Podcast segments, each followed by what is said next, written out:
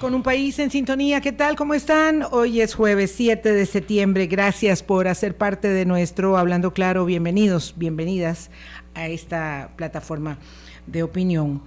Hoy vamos a tocar un tema de carácter universal, de carácter global, porque cuando em, les refiramos eh, los, mm, digamos, detalles generales, porque son muchísimos del caso Rubiales y lo que, mm, lo que eh, la trama alrededor del denominado caso Rubiales en España ha mm, eh, extendido como un grito de reivindicación, de dignidad de las mujeres, otra vez sí, y por mucho tiempo sí, en eso estamos también. Eh, pues entonces van a ver que este es un tema que va mucho más allá de las canchas deportivas y mucho más allá de la península ibérica. Y vamos a hablar de ello, eh, Boris, eh, y lo vamos a hacer con doña Montserrat Zagot, que nos acompaña esta mañana. ¿Cómo estás? Buenos días, Vilma. Buenos días, doña Montserrat, y a todos los amigos y amigas de Hablando Claro aquí en Colombia. Sí, es un tema de todos los días, de todos los años, de todos los siglos. Eh, como hay tantos temas, ¿verdad? Estábamos debatiéndonos eh, también con lo que está sucediendo en México, que es de suyo interesante. Una mujer será presidenta de la República. Eh, bueno, podría ser, porque también hay que ver qué va a hacer Marcelo Ebrard. Pero bueno, de eso vamos a hablar otro día. Ayer el partido eh, de gobierno escogió su candidata presidencial, no era ninguna sorpresa, hubo todo tipo de truculencias alrededor de las famosas encuestas, no era una elección primaria como las que nosotros conocemos aquí en nuestros partidos políticos, sino que era un ejercicio de encuestas bastante, bastante turbio, bastante opaco, pero que finalmente eh, designa a la candidata presidencial que era eh, digamos, bendecida por el presidente eh, López Obrador, que está metido de lleno todo lo que puede en la campaña electoral. Yo quería, antes de y darle la bienvenida a Monserrat y, también sí pedirle un comentario que mm, creo que es pertinente más allá del tema que vamos a tocar, que tiene que ver con el informe del Estado de la Educación. Monserrat, ¿qué tal? ¿Cómo está usted? Muy buenos días. Eh, muy buenos días, muchísimas gracias por la invitación. Este, buenos días, Vilma, buenos días, Boris. Hace mucho que no hablamos. Hace mucho que no nos vemos, incluso en tres dimensiones. Sí, como te... yo decía, ayer estábamos eh, quejándonos ambas dos de eso.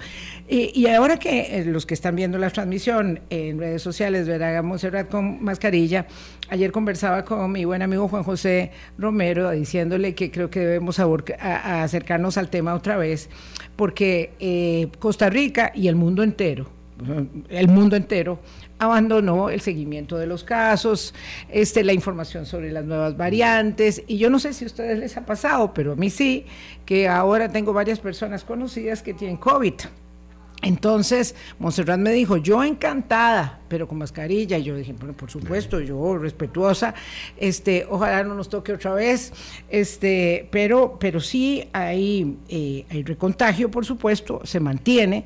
Y lo que está viendo la Organización Mundial de la Salud es que para la, el invierno, eh, en, en, el hemisferio norte. En el hemisferio norte bueno, las cosas no pintan muy bien y eso eh, genera eh, otra vez medidas y alertas. No, Vilma. para que no sea muy serio. de hecho, ya hay varios, eh, varios hospitales, universidades, espacios educativos en Estados Unidos, en Inglaterra, que ya están reimponiendo el orden de usar mascarilla porque esta vez una ola que viene parece bastante fuerte por las nuevas variantes, además ya ha disminuido la inmunidad que teníamos por vacunas, eh, ha disminuido la inmunidad porque la gente se contagió ya hace mucho tiempo o por lo menos varios meses, así es que hay que prepararse para una nueva ola. Yo sé que a mucha gente no le gusta.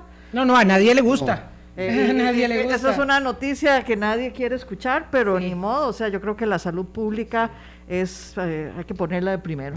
el Hospital Nacional de Niños ha hecho una alerta importantísima por la cantidad de menores de edad que están internados. El hospital está abarrotado atendiendo casos de vías respiratorias. Y el Max Peralta sin capacidad de atender. Max Peralta ya planteó también la necesidad de más recursos. Yo, yo decía, eh, Montserrat, eh, aprovechando y para sacarle mucho el jugo a su visita, que eh, quería pedirle una consideración porque en su calidad de catedrática universitaria y con tanta experiencia en eh, eh, los ámbitos educativos todos, de verdad estoy desconcertada y lo digo con pesar, estoy muy desconcertada de la forma en que el gobierno de la República, el Poder Ejecutivo ha respondido al noveno informe del estado de la educación. Y yo creo que hay una mm, distorsión en el enfoque, una falta de entendimiento respecto de qué hacen los eh, investigadores del Estado de la Nación, del Estado de la Nación. Este es un programa eh, que tiene una gran solvencia, que existe en Costa Rica por un acuerdo nacional desde 1994. Eh, el Estado de la Educación ha producido 28 informes anuales, este año va a entregar el número 29. Después, eh, en una eh, determinación muy, muy preclara, de extender las salas hasta Centroamérica. Nació en el año 96 el Estado de la región. Están en este momento trabajando en el séptimo informe. En el año 2005 se creó el Estado de la Educación. En el año 2005, hace 23 años, ¿verdad? Tiene eh, en la recuperación de la voz de los protagonistas del sistema educativo, como dice muy bien el documento, 8.358 eh, docentes que hacen parte de la tarea, 4.000 estudiantes, personas eh, directoras, 534 personas que están eh, graduadas universitarias, docentes, en fin, una gran cantidad de gente que es parte del informe. Em, y finalmente, el más reciente de nuestros informes es el informe del Estado de la Justicia que nace en el año 2011. Mm, hay una circunstancia de continuum que fortalece la decisión de la investigación en las universidades para el país no es para las universidades, no es para los gobiernos, no es con el propósito de dañar, de ofender, de molestar. Es un informe, y como ellos siempre lo dicen, uno es un espejo en el que a veces no queremos vernos, Montserrat, y cuando se mm, recrimina, descalifica, desacredita de una manera tan grosera como lo han hecho eh, la ministra de Educación y el señor presidente de la República, el informe, a mí me produce un gran pesar y yo quisiera que usted se refiriera a eso. Eh, sí, muchísimas gracias, Vilma. Eh, en realidad, este, el Estado de la Nación como proyecto, digamos, de construcción de conocimiento crítico y científico, ha sido reconocido incluso más allá de las fronteras, ¿verdad?, como una fuente indispensable, seria, eh, de conocimiento, ¿verdad?, que que, produce lo que uno podría llamar diagnósticos muy certeros de lo que es la situación en diferentes ámbitos ¿verdad? De, la vida, el, estado de la nación general, el de la educación, el de la justicia, etcétera. Em, con el paso de los años eh, se ha demostrado que los datos que presenta el Estado de la Nación y el diagnóstico que hacen son realmente válidos. Es decir, uno no puede decir, incluso mirando atrás, si uno mm. evalúa los diferentes estados de la Nación anteriores, puede ver que eh, marcan un hito en términos de eh, plantear hacia dónde van los rumbos de las áreas a las que están refiriéndose. Otro elemento importante que tiene el Estado de la Nación y que yo creo que es importante destacar, a mí me sorprendió la ministra de Educación cuando dijo, es que es un estudio hecho por CONARE, dijo, es lo primero que hay que tener claro. Mm. Eh, como diciendo si era, de una vez, si era un estudio sesgado, ¿verdad? Es decir, como que CONARE, por patrocinar el proyecto, ya de por sí lo sesgó. Mete la, mano. Exactamente, Eso a mí me parece que es eh, de una persona que desconoce que el Estado de la Nación eh, funciona totalmente independiente de CONARE, que los rectores no tienen ninguna injerencia en el tipo de datos y de investigación que ahí se genera, que los rectores de las universidades públicas son personas que comprenden la importancia de la independencia de la producción del conocimiento, ¿verdad? Que, eh, que no son, digamos, eh, que esta no es eh, investigación política, por decirlo así, que es investigación científica, que la investigación científica parte de otra lógica y de otros principios. Así es que el hecho de que este proyecto haya surgido de CONARE no tiene nada que ver con que los rectores están ahí, ay, cámbiame este dato, hágame esto diferente, ¿verdad? Moleste aquel. exacto, no vaya a hablar con aquella No me gusta lo que dice sobre cómo se están formando los educadores en las universidades. Exactamente, es decir, utilizar ese argumento para eh, descalificar este, un proyecto de esta trayectoria este, no solamente es totalmente equivocado, sino que demuestra mala voluntad. Es decir, eh, hay una intención, ¿verdad?, clara de, causar daño a un proyecto que, que de todas formas se mantiene por sí mismo, ¿verdad? Por su prestigio y por la forma tan adecuada este, y tan sólida y solvente en la que han construido los datos.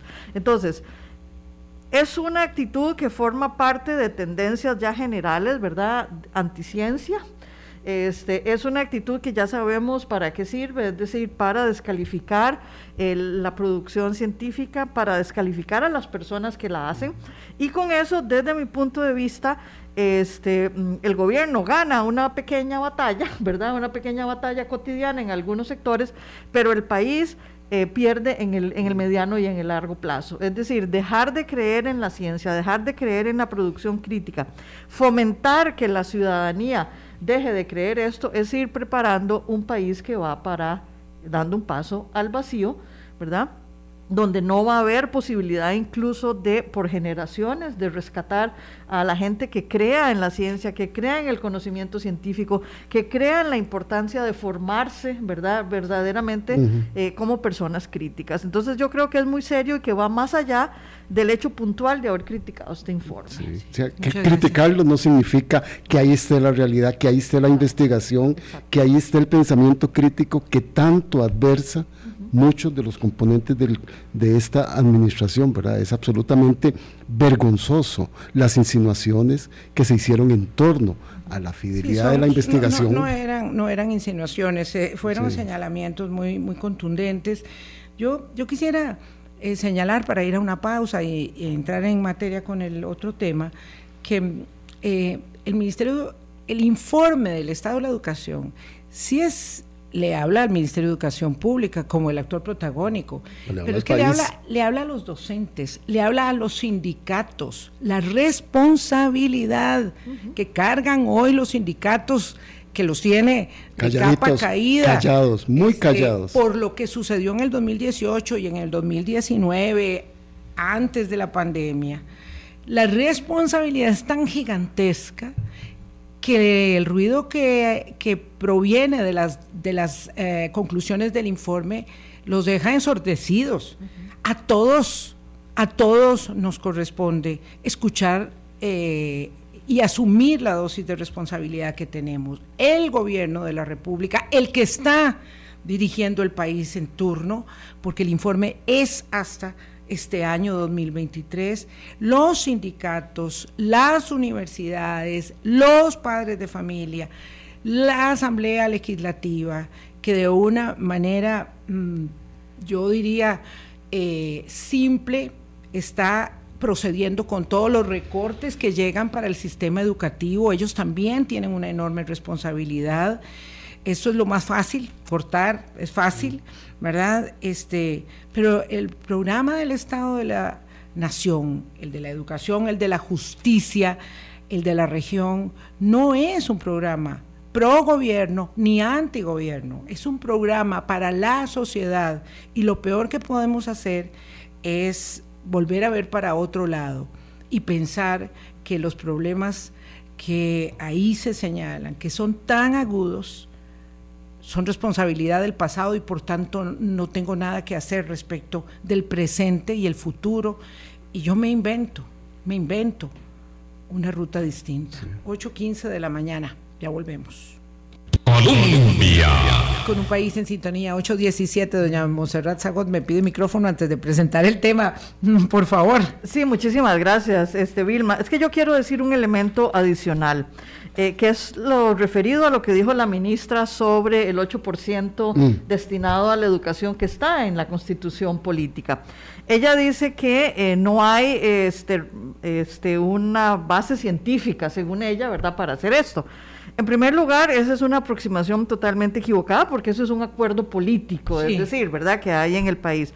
En segundo lugar, yo quiero decir que yo nunca había visto en la historia de este país a una jerarca de una institución criticando que hay un documento constitucional que le da un presupuesto amplio. Es decir, yo nunca había visto a una jerarca más bien criticando porque quiere menos presupuesto. esta es una cosa este, totalmente inusual y muy rara que un jerarca o una jerarca de una institución alegue y más bien haga berrinche literalmente porque quiere menos presupuesto del que está establecido en la constitución política.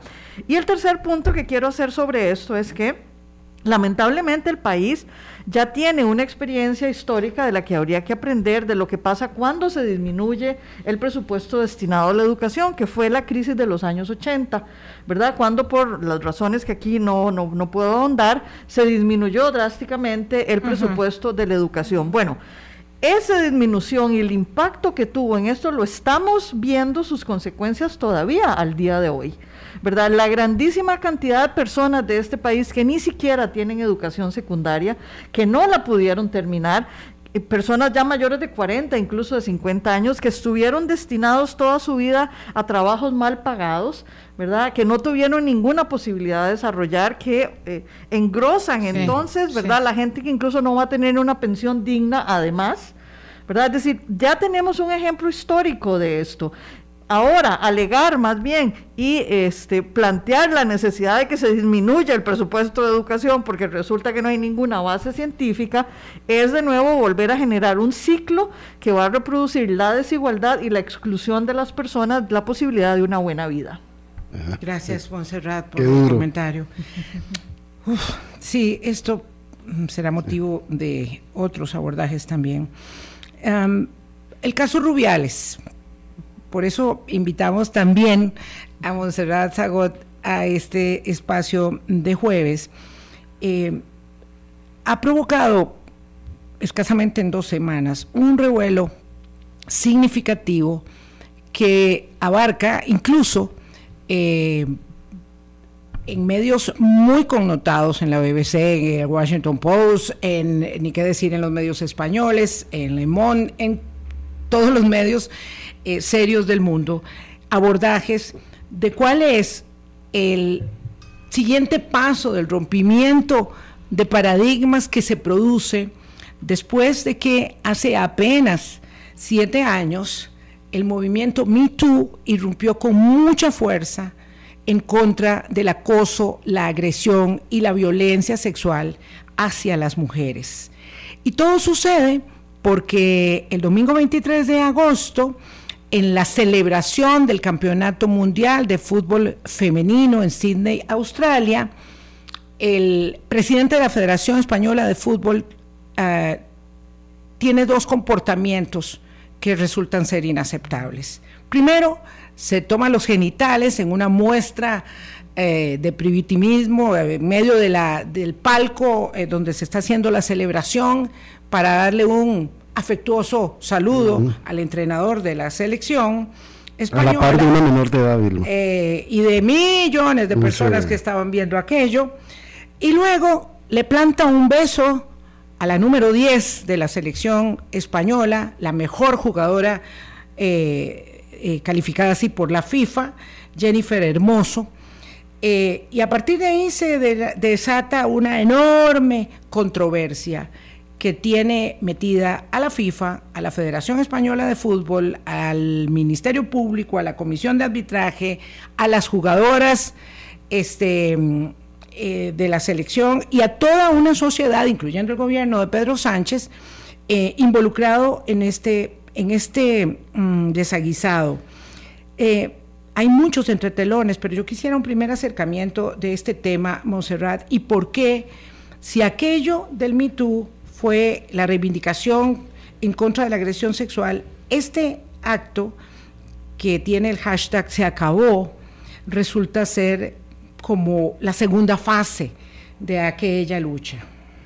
Eh, sí, gracias, Vilma. Bueno, digamos, el, el Me Too fue un movimiento eh, muy importante porque después de, de décadas o de siglos, en el que la violencia sexual contra las mujeres no se reconocía como un problema, sino que se consideraba como parte de los comportamientos casi que naturales, el hecho de que las mujeres tuvieran que aceptar ese tipo de, violencia, ¿verdad? Porque es una forma de violencia sexual contra ellas, era casi que como parte normal de los arreglos, ¿verdad? Que había este, con personas que eran sus jefaturas, este, con hombres poderosos, etcétera. Entonces, el movimiento Me marcó, digamos, de una forma muy importante un rompimiento con esa cultura de la naturalización eh, de la violencia y del hostigamiento sexual como parte normal, digamos, de los comportamientos. Sin embargo, el, el movimiento MeToo ya tuvo una especie de backlash, por decirlo así, ¿verdad?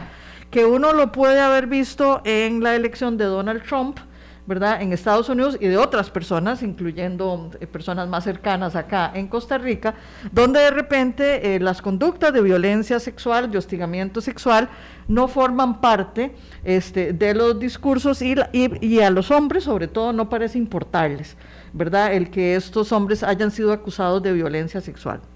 En el caso de Donald Trump, que todavía está viendo este, acusaciones, ¿verdad?, contra él y está yendo que ir a la corte, ¿verdad?, con mujeres que lo denuncian. Más bien él se burló en, eh, en sus campañas políticas y se sigue burlando, de esas cosas. Este, y hay un grupo importante de electores, de hombres, que más bien valoran esa masculinidad agresiva en los hombres con poder. ¿Verdad? De alguna forma, este, ellos desean que esos hombres con poder este, les den em, el permiso para poder hacer ellos esas cosas también en sus vidas cotidianas. Es decir, este es un problema que va no únicamente de esos hombres con poder, sino que eso se traslada también a la vida cotidiana hacia otros hombres que admiran a, este, a esos hombres poderosos que pueden salirse con la suya en términos de violencia sexual, de acoso y que no haya ningún problema. Entonces, las personas que estudiamos estos temas teníamos una gran preocupación en el sentido de que Me Too había avanzado mucho, pero que luego eh, Donald Trump, eh, otros, otras personas, ¿verdad?, se lo habían traído abajo. Este, sin embargo, este caso particular que ocurrió eh, en España eh, nos devuelve otra vez eh, la esperanza de que puede haber una sanción social fuerte frente a los hombres que cometen este tipo de, de actos. muy brevemente, lo que este hombre cometió es un acto claro de hostigamiento sexual, ¿verdad? Es decir, de violencia sexual. No hay absolutamente ninguna duda este, el darle un beso eh, a una persona, a una mujer, sin su consentimiento, por más que diga que fue al calor del momento y de la emoción y de, todas las cosas que él ha alegado, es un acto abierto de, eh, de, hostigamiento sexual, de acoso sexual. Y además tiene todas las características, ¿verdad? Es decir, un hombre poderoso, ¿verdad? El presidente de la, de la asociación que agarra a una mujer eh, mm. una mujer que en un primer momento no reconoce, ¿verdad? Y que se siente mal, ella, ella dijo que se sentía mal, pero que no reconoce la violencia que le fue dirigida, ¿verdad? Es decir, que, que se mueve un poco allí este, en la duda.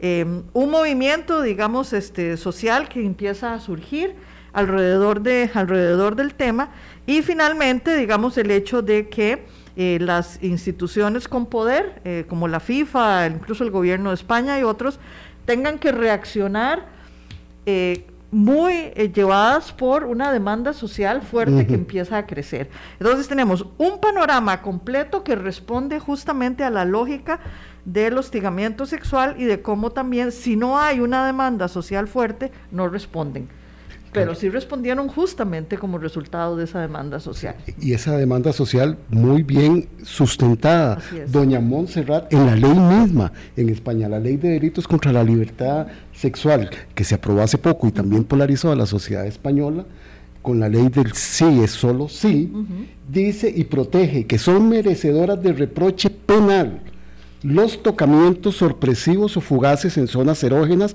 aun cuando se realizan por encima de la ropa y besos en la boca. Ahí la ley lo dice, pero usted apunta algo muy importante, hombres poderosos de grupos y de clanes muy poderosos al que en el que está inserto Luis Rubiales incluso odian la ley porque Jennifer Hermoso ha dicho que se vio muy presionada para hacer la denuncia penal, para que la hiciera y para que no la hiciera. Y entonces ahí también hay otro comportamiento de estas estructuras con hombres de poder para facilitar estos delitos sexuales. Así es, digamos, el, el, hostigamiento sexual, el acoso sexual es una conducta cotidiana. Yo que eh, estoy en la Universidad de Costa Rica, este, incluso soy parte de la Comisión contra el Hostigamiento Sexual, ¿verdad? La cantidad de denuncias que se presentan, ¿verdad? Son, son, son, son muchas, ¿verdad? Pero son más todavía la de las personas que llegan a hacer consultas y que no se atreven a denunciar. ¿verdad? E, en este caso, eh, eh, por suerte para el caso particular, este, hubo un apoyo muy grande hacia la, hacia la persona, hacia, hacia Jenny, ¿verdad? Este, hubo eh, sus compañeras incluso de equipo que renunciaron en un determinado momento. Se, a se negaron a volver a la selección en tanto las cosas no cambiaran. Exacto. Tanto así que el entrenador de la selección fue destituido de su cargo eh, el señor Bilda es una persona muy cercana a Rubiales, aplaudió frenéticamente como muchas otras personas cuando Rubiales gritaba, como energúmeno también, que no iba a renunciar. Y ahí, bueno, se, se, se, entregó de alguna manera ante la circunstancia de demanda social de la que ustedes hablaban porque eh, fue despedido de la selección, ahora hablamos de, lo que continúa a partir de eso, pero también se eh, tuvo que pedir disculpas el entrenador de la selección masculina, que también aplaudió en ese evento donde eh, Rubiales se negaba a renunciar. Rubiales tiene una historia muy oscura, no solamente de los manejos económico-financieros alrededor de la eh, Real Federación Española de Fútbol, ¿verdad? Que tiene ese nombre tan rimbombante, eh, pero que se mueve en los oscuros pasillos donde se desempeña la FIFA y todas las organizaciones donde hay tanto dinero. Entonces tiene una, un, un palmarés muy oscuro, pero no solo ahí, él ha estado involucrado en casos muy sonados de fiestas con muchachas muy jóvenes que, como le decía su tío, podrían ser sus hijas, eh, y que lo han llevado a todo tipo de señalamientos y ahora toda esa orquestación de, de machos alrededor de Rubiales ven peligrando sus negocios y entonces han hecho una gran presión contra incluso aquellos que se han negado a aplaudir y a validar, la conducta de Rubiales, que es el caso del entrenador, de la eh, seleccionador de la sub-21, Santidenia, que ha estado muy asediado por no haber aplaudido eh, y por eh, no ser parte, digamos, del conjunto de, de, primates que están gritando alrededor de mantener a Rubiales en el puesto. Así es, así es, digamos, yo creo que aquí también podemos ver un caso típico de una relación muy estrecha entre poder eh, poder económico y abusos sexuales, ¿verdad? Este, eso también, digamos, está absolutamente demostrado y comprobado. Em, el hecho de que Rubiales tenga estos antecedentes, ¿verdad? De hacer fiestas con personas menores de edad, etcétera, em, de formar parte incluso de un clan, ¿verdad? Este, de esta naturaleza, no es sorpresivo. Es decir, el, comportamiento de él en público, donde incluso enfrente de la reina, este, etcétera, se toma los genitales, ¿verdad? Este, de la princesa, sí. Ah, de la princesa, perdón, si se toma los genitales, etcétera, eh, forma parte, o sea, nos dice mucho de él y del mundo en el que él vive, ¿verdad? Entonces, estas... Um, estas redes de gente que hacen estas fiestas, que abusan de las personas menores de edad, incluso muchachas muy jóvenes, eh, es muy conocido en, el, en los ámbitos políticos, ¿verdad? Es decir, este, en Estados Unidos se denunció en un determinado momento una gran red de gente que hacía estas fiestas, donde incluso se ha involucrado eh, a uno de los príncipes de Inglaterra, que luego lo defenestraron, ¿verdad? Andrés. Este, exactamente, Andrés. Eh, se conoce también en otros ámbitos. Entonces, aquí lo que podemos ver es un patrón, es un patrón. Este, Rubiales, ¿verdad? Tiene poder económico, eh, negocios, este, este tipo de fiestas forman parte de esos, de esos, de esos pactos patriarcales, como le llaman algunas autoras. Y entonces el hecho de que él haya besado este, a la muchacha y tocado sus genitales este, en público, eh, él probablemente lo ve y no, y así lo vio, él lo entiende como que no hizo nada malo, que es parte de las conductas normales, porque él está acostumbrado a que en su vida ese es el comportamiento cotidiano. Y, ese es el manejo de su poder. Nada más para poner en, contexto, Este, doña Montserrat Vilma y a la audiencia, Luis Rubiales ha generado un imperio con el fútbol español. Ha llegado a colocar a la Liga Española como la segunda más rentable en Europa generando al año 400 millones de euros, por solo por encima la de Inglaterra.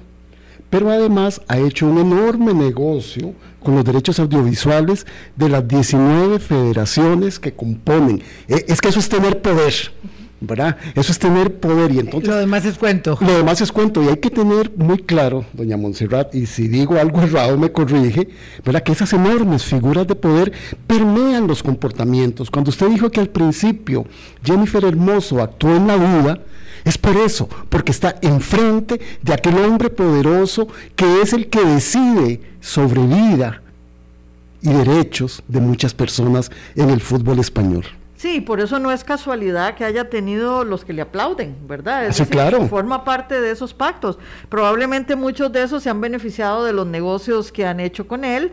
Probablemente muchos de esos han participado de las fiestas, ¿verdad? Porque es parte de cómo se distribuye, ¿verdad? Ese, ese poder y cómo, cómo los privilegios también se trasladan de unos a otros y se, se pagan con favores sexuales, llamémosle de esa forma, ¿verdad? Este, las lealtades. Entonces aquí estamos en un terreno en el que los hombres que aplaudieron no es solo porque no consideran que esto sea un problema social ni que haya hecho nada, sino que además se están beneficiando de negocios y probablemente también se beneficiaron de esas fiestas donde las mujeres se convierten en un elemento de transacción, ¿verdad? Yo creo que no tiene idea de cuánto es, digamos, la magnitud de las cifras que se manejan ahí, a pesar de que vos refería eh, una de esas, eh, eh, pero por ejemplo al seleccionador que fue despedido, que es como considerado el primer damnificado de la, de la, de la guerra que se ha ah, puesto de manifiesto, porque en realidad ahora se pone de manifiesto, pero ahí estaban todos los elementos de la lucha cotidiana de las mujeres respecto del el acoso y de asuntos que están como normalizados ¿verdad? Es que él iba a pasar de ganar 170 mil euros al mes a 500 mil, perdón, al año a 500 mil euros. O sea, ya le había ofrecido un botín de recompensa Rubiales. Eh, y lo cierto es que alrededor de todo ello se está jugando eh, por debajo mucha, mucho, mucho poderío eh, económico. Entonces, el gobierno de España, que había, y está en un mal predicamento, porque había apoyado muchísimo a Rubiales, era muy cercano, presidente Sánchez incluso, ahora ha solicitado al Tribunal Administrativo del Deporte que proceda con la destitución, porque Rubiales no quiere renunciar, la FIFA lo ha eh, suspendido, le quitaron el teléfono, la computadora, todo, y se niega a renunciar y eh, pues hay que esperar que el Tribunal Administrativo de, Transporte, yo, del Deporte en España haga esta, este procedimiento. Eh, pareciera como inaudito que todo esto suceda y que él se niegue a renunciar, pero evidentemente es mucho lo que tiene en juego. Por supuesto, por supuesto. Y yo creo que este es un caso, un caso que luego nos destapa digamos, lo que ocurre en esas altas esferas de poder. Esto nada más nos destapa, ¿verdad? Es decir, eso ocurre de forma cotidiana, eh, eh, es la forma normal en que funcionan los hombres eh, poderosos, en el que conjugan, ¿verdad? Como digo, ¿verdad? Este poder económico, relaciones cercanas con el poder político, este, una libertad total para ejercer violencia de diferentes formas contra las mujeres. Em, las mujeres, insisto, como objeto de transacciones, ¿verdad? Pero eso es bien conocido, Vilma y Boris. Aquí, eh, cuando eh, se sabe, digamos, que muchos pactos de negocios, por decirlo de alguna forma, terminan siendo firmados por grupos de hombres en los nightclubs. ¿Verdad? Es decir, esto no es este, una conducta extraordinaria, este no es un acto extraordinario, es decir, ese es un patrón de comportamiento de los hombres poderosos. Como cuando un alcalde del Atlántico le ofrece a alguien que si el negocio sale le puede mandar una, indígena. Una muchacha, Más o menos, así de, grosero. Doña Montserrat, hay, hay un hecho, eh, ahora mismo refería esa asamblea del 26 de agosto donde Luis Rubiales este, se negaba a dimitir hay una parte ahí que a mí me impactó. Ahí está su hija menor de edad de 13 años y él la refiere y la menciona y le dice, aquí está tu padre dando explicaciones, normalizando normalizando conductas como esas. el comportamiento de la mamá de él ah, también. Sí, es muy enfermizo. Ella, la señora, ha entrado en una huelga de hambre en la defensa de su hijo. Eso, eso es muy fuerte. Sí, e, es muy fuerte y nos habla, digamos, del fuerte poder, digamos, que puede ejercer ya en este caso un hijo. En su vida familiar. Exactamente, en, la familia. Claro, que es lo que refería usted, doña Montserrat, que esos comportamientos no son solo porque es el presidente de la federación, sino que ya hay una normalización de estos comportamientos y abusos en su vida como persona. Y la preparación que le está haciendo a él, la socialización tremendamente dañina que le está haciendo a su hija de 13 años la niña ahí estaba llorando, estaba llorando, se veía cuando ella lloraba y él le decía, que está tu padre dando explicaciones para que no le creas a otros. Llevarla ahí. Así, solo llevarla. El propósito de usarla. Por supuesto. ¿Verdad? Vamos a hacer una pausa y ya regresamos. En sintonía, 8.40 minutos de la mañana. Eh, hay muchos artículos muy interesantes en el diario El País de España sobre este caso. Yo quisiera que empleáramos este segmento con Monserrat Zagot para poder eh, establecer de nueva cuenta por qué este es un tema socialmente relevante, por qué cobra tanta, tanta, eh, tanto significado. y uno de esos artículos señala que mientras el Me puso de manifiesto agresiones y abusos socialmente fáciles de identificar, ¿verdad? por la gravedad que implican, el movimiento se acabó, que ha surgido en España hace apenas dos semanas, eh, lo que ha puesto de manifiesto son todas aquellas acciones pequeñas que se producen todos los días cada día, que en realidad no son pequeñas, sino que están en la base de la estructura normalizadas como eh, mm, actuaciones cotidianas y menos evidentes. Entonces, un beso no consentido, mm, algunas personas dirán, ¿y para qué tanta laraca por este tema? Porque no han sido objeto de ser besados a la fuerza o besadas a la fuerza, porque él con una gran fuerza física la toma a, la jugadora por la cara, no hay manera de que se quite esa acción. Eh, y hay algo muy relevante. En un momento él pide disculpas por haberse tomado los miembros con la, con la mano en ese gesto así, ¿verdad? Eh, de macho, pero no por el beso pero no por el beso. ¿Por qué se da eso? ¿Y por qué este es un hecho hoy socialmente relevante, Montserrat? Sí, gracias. Voy a empezar primero por esa pregunta, este, Vilma. La, la, violencia y la violencia sexual en particular es una constante en la vida de las mujeres. Yo creo que eso es importante. En la última encuesta nacional de violencia que nosotros hicimos, por lo menos en la prueba piloto, el 80%, el 80% de las mujeres de este país eh, dijeron haber sufrido al menos un acto de violencia física o sexual en el transcurso de sus vidas. Es decir, estamos hablando de un problema social de grandes dimensiones. Eh, un 40% de las mujeres dijeron haber sufrido alguna forma de violencia física. Y luego, el porcentaje es tan amplio que se extiende al 80%, porque el hostigamiento sexual, el acoso de diferentes formas en el espacio público, pero también en los privados, en el espacio privado, es una constante en la vida de las mujeres. Es una, es realmente, digamos, probablemente eh, em, el comportamiento que más sufren las mujeres, digamos, de forma, de forma cotidiana. La gran mayoría justamente para sobrevivir, o sea, tratan de decir, no es nada, no, no pasó nada, ¿verdad? Es decir, eso sigo adelante mi vida porque no tienen otra opción más que esa. Eh, pero estamos hablando de un problema social de grandes dimensiones, es decir, no es que afecta solo a algunas. Eh, a lo mejor no todo el mundo le han obligado a un beso, ¿verdad? Que no quiere, pero sí le han tocado la nalga, le han dicho una vulgaridad, este, y, ya sí estamos en relaciones con hombres más cercanos, porque entre más cercano es más peligroso para las mujeres, ahí sí tenemos entonces muchas que han sufrido violencia física, violaciones e intentos de violación. Em, además, la violencia incluso contra las niñas y las adolescentes también es una constante. La biografía de las mujeres está marcada de violencia.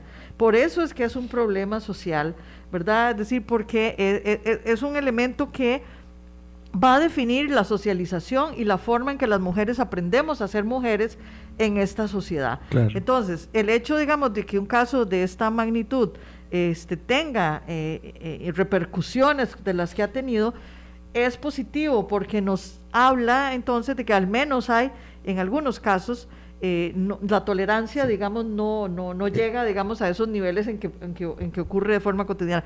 Las mujeres probablemente se sienten muy identificadas y se sienten de alguna forma reconocidas cuando hay una sanción o cuando hay un escándalo público por esto. Porque lo que las mujeres están acostumbradas es a recibirla, a vivirla y a tener que aguantarse y que nada pase. Doña Montserrat, y apuntaba usted algo muy importante, porque además también este caso nos permite dimensionar la cómo ha sido relativizado, porque él dice, es que no fue un beso, fue un piquito. Fue un piquito, ¿verdad? Entonces, fue un besito, digamos, un besito. Eh, en, España un pico es un beso y un piquito pues era un besito. besito. Entonces ahí, se, ahí podríamos estar ante comportamientos que ocultan la verdadera violencia y el delito que se ha cometido. Eh, definitivamente, incluso tenemos relativamente poco tiempo en el que la violencia contra las mujeres empieza a ser considerada un delito, ¿verdad? Antes era considerada como parte de las, eh, de las relaciones normales, la gente decía, son problemas de matrimonios, ¿verdad? Por ejemplo, cuando era al interior de la familia, este, son cosas que pasan en todas las familias, ¿verdad? No hay que meterse en eso. Eh, el, acoso sexual era de, pero ¿qué quieren las mujeres? No se sienten halagadas, ¿verdad? De que los hombres este, las reconozcan y les digan que qué bonitas y que qué guapas y que las consideren objetos sexuales. Más bien si los hombres no los hacen, pobrecitas las mujeres que van a tener dañada su autoestima. Es al contrario, exactamente. La violencia sexual, el hostigamiento sexual daña profundamente a las mujeres que lo reciben, las hace sentirse completamente en manos de esto las desempodera, les afecta su autoestima y las hace creer que van a ser víctimas eternas y que nadie, nadie, nadie va a responder por esa violencia, ni nadie las va a apoyar, ni nadie las va a ayudar. Decía en la pausa, doña Montserrat, algo que es real. El hecho tiene tal relevancia porque es la primera vez que la selección femenina de España gana un campeonato mundial, ¿verdad? Y entonces esa relevancia hace, porque dice, nos dijo doña Montserrat, que si esta demanda social y eso no se hubiera dado, pasa absolutamente inadvertido. Es que era imposible, era demasiado grande el hecho como para que pasara eh, inadvertido, es decir, como para que no se produjera una reacción eh, de repudio. Claro, tal vez lo que ha sido significativo con esa reacción de repudio es el acompañamiento de las mujeres, de los hombres sensibles, de los estamentos de poder que se han visto obligados a reaccionar, ¿verdad? Eso es lo que marca eh, sí, porque, porque incluso además de las mujeres de la selección que renunciaron, algunos hombres también, jugadores muy importantes, le dieron también renunciaron. Sí, le, han dado el apoyo. Ahora, esto también pone de manifiesto una situación que podría ser, eh, no quiero con eso eh, eh, hacer una, una eh, se me va la palabra, pero bueno, eh, lo cierto es, para concentrarme, que podría ser algo bueno que emane de todo esto malo, para decirlo así, dado que en las últimas horas nombraron a la directora técnica, primera vez que una mujer va a dirigir la selección española de fútbol, que era la asistente de Rubiales, Monse Tomé, eh, pero además está instalada la discusión en este momento de las condiciones en que los equipos de fútbol español y el sindicato de jugadoras están estableciendo sus ingresos y hay una gran pugna por subir un poco los ingresos al año. Eh, entonces, no se trata solamente de la reivindicación eh, de la dignidad, que es ya por sí mucho, sino también de los aspectos económicos, de la conciliación de la vida familiar, de las licencias de maternidad, de los permisos de la lactancia, del cuidado de los hijos durante los entrenamientos. Estamos hablando de lo que eh, señalábamos hace unos días aquí con Kevin Casas, que es toda la transformación, la revolución sociocultural que implica la inserción de las mujeres en las actividades sociales y del quehacer humano en su, en su amplitud más grande. Eh, así es, digamos, eso evidentemente es una transformación importante. Hay algunas autoras feministas que dicen que justamente el reconocimiento de las tareas de cuidado de las mujeres, el reconocimiento que tiene que verse traducido justamente en normativa para que ellas puedan también, ¿verdad? Tener espacios de lactancia, tener este un horario, digamos, que se acomode a esto. Em, salarios justos. Salarios justos, todo eso es importante, es un avance, pero es la gran revolución que no se ha dado, mm. ¿verdad? Este, es la gran revolución que no se ha dado porque eh, existen las leyes, existe mucha normativa, me alegro mucho, digamos, que la selección española la, la tenga así, pero en su mayoría eh, no se cumple, es decir, todavía estamos en el terreno de la formalidad.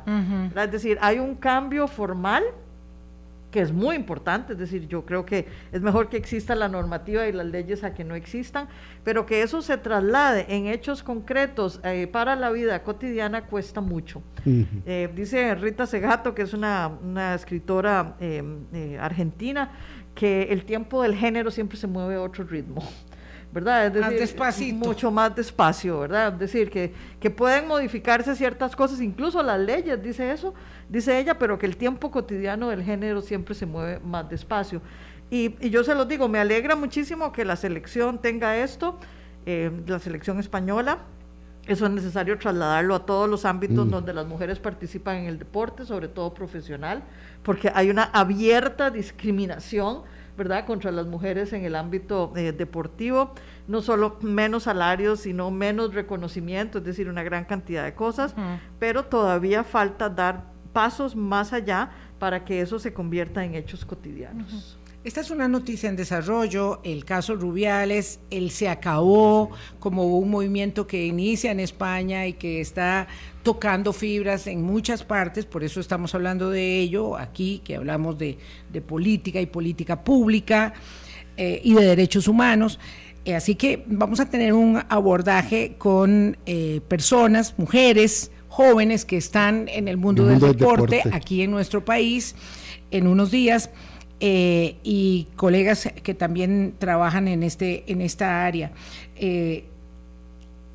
la destitución de Rubiales eh, que se esperaría que ocurriera eventualmente, así como la causa eh, judicial que llevó a Jenny Hermoso ayer, 6 de septiembre, a presentar la denuncia ante el Ministerio Público a solicitud de la misma fiscal que está indagando el caso, porque si no el caso no podía este, escalar, ¿verdad? Eh, y más allá de la penalización que ello implique, abre definitivamente una puerta a una lucha que sí va lento, pero que es, digamos, no tiene vuelta atrás, Montserrat, y eso para todas las mujeres, para las niñas de hoy y para todas las jóvenes, este es, y para nosotras las más grandes, un imperativo de lucha permanente. Así es, así es, este es una lucha permanente que aunque alguna gente muchas veces piense que es nueva, tiene más de 200 años. Sí. ¿Verdad? Entonces, eh, de hecho, eh, alguna gente le dice que el movimiento feminista es uno de los nuevos movimientos sociales y resulta que es un movimiento de 200 años, incluso más viejo que el movimiento obrero. Pero bueno, esto, eso es justamente de las formas en que se va ocultando lo que las mujeres han hecho en la historia y que cada, cada vez tenemos como que repetir, ¿verdad? Y pensar que estamos partiendo de cero. Pero sí, en efecto, hay grandes avances y eso hay que reconocerlo y es muy importante. Y también serias trabas. Sí. Y en este caso específico, el que ella, ella haya puesto la denuncia penal le va a dar más vigencia, porque pareciera que la sanción deportiva de, de los estamentos deportivos no van a tocar al señor. Pero ya esto es otro terreno. Así es. Ya esto es otro terreno. Cuando él dice que el falso feminismo en España es una lacra, termina de ponerse como una lápida encima, él ya tiene una sanción social, ¿verdad? Ya está separado del cargo.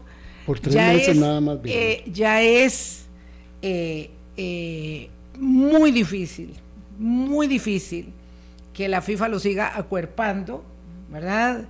Y que el Tribunal Administrativo del Deporte no actúe también en consecuencia, porque está en juego la marca de la Real Federación Española de Fútbol, que es algo que se cuida muchísimo como marca país y que ha enturbiado desgraciadamente el Campeonato Mundial Femenino eh, que España ha, ha, logrado alcanzar. Muchas gracias por haber venido, Montserrat. Con mucho gusto, mucho gusto. Gracias a ustedes, amigas, amigos. Mañana conversamos de cambio climático eh, y después volvemos sobre este tema. Chao. amor.